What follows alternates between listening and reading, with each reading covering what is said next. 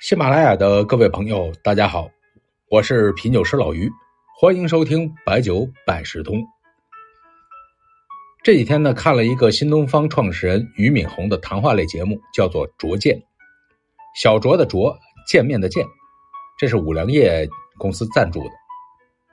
他的广告语叫做“二两故事半佳酿，一杯真知佐五粮”。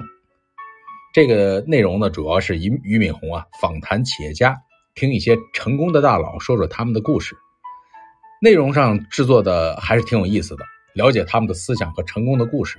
但是呢，千万别觉得学习就能够成功，成功道路千万条，唯有坚持第一条。别人的成功很难复制的。节目的形式就是俞敏洪与访谈的企业家对酌，这酒一喝起来了，就比较放松，话匣子就打开了，说一些实话。所以我觉得这个节目的噱头啊，就是老话常说的“酒后吐真言”。但是往深里一想，哎，喝醉酒了不都是胡言乱语、口无遮拦？这个不能算是真言吧？咱们先从科学上说起。这酒精啊是脂溶性物质，也就是乙醇，它可以和体内的受体蛋白相结合。咱们喝酒的时候一般都是慢慢喝，循序渐进，所以呢，这个乙醇的介入啊也是一个缓慢的过程。在体内受体蛋白多的时候，乙醇就会优先选择对它敏感的抑制性受体。这些受体呢，基本上就在小脑的附近。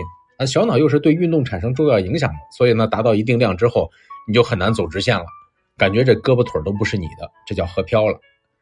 然后呢，再到丘脑中影响感觉功能，那反应开始变得迟缓了。这一加二到底等于四啊，还是等于五啊？再往下喝，那就会影响海马回。那这就是记忆受到影响，哎，是这样一个过程。如果还要再继续饮酒，那这个时候呢，乙醇就更多了，注意力、判断力、控制力都会减弱。所以说呢，这个时候说什么就不受约束了。讲话的时候呢，该说的不该说的，那就容易都秃噜出来。其实呢，酒精随着血液的循环到达大脑，它它是扰乱了当时的物质平衡，所以呢，会有一些不受控制。那你明白这个原理之后呢？咱们再说一下体会。我觉得其实啊，是不是真话呀，要分两个阶段。第一个阶段呢是轻度兴奋阶段，啊，这个时候真话是比较多的。第二个阶段呢是重度兴奋阶段，这个时候呢基本上就是胡话，或者说是多年压在心里面的负负面情绪的释放。那么为什么第一个阶段真话比较多？那可能未必是真话，而是一个真实的一种状态。为什么这样呢？有一个解释啊，更容易理解，那就是说谎话是一个挺复杂的过程。别觉得这假假话什么张口就来，没点聪明劲儿说不了假话。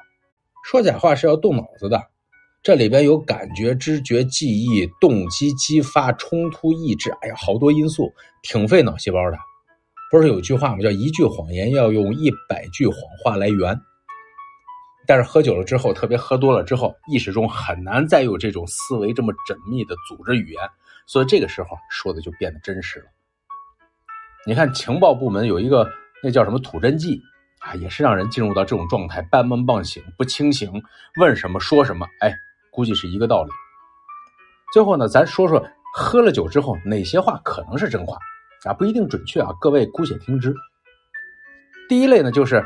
不带负面情绪的，没有情绪，不是宣泄，不带目的，无欲则刚的这种话，往往是吐露心声啊。他要负面，一带负面，带主观判断，那就未必是了。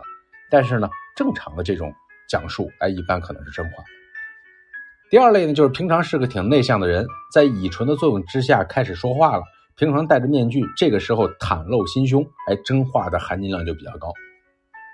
第三类呢，当然就你们本来就很信任，这个时候不用多想，多数也是开始说实话。说白了，说不说真话还得看人，喝酒啊只是个催化剂。您像唐代文学家元稹，专门有首诗形容就是这种酒后的状态：半客消愁长日饮，偶然成兴便醺醺。怪来醒后旁人泣，醉里时时错问君。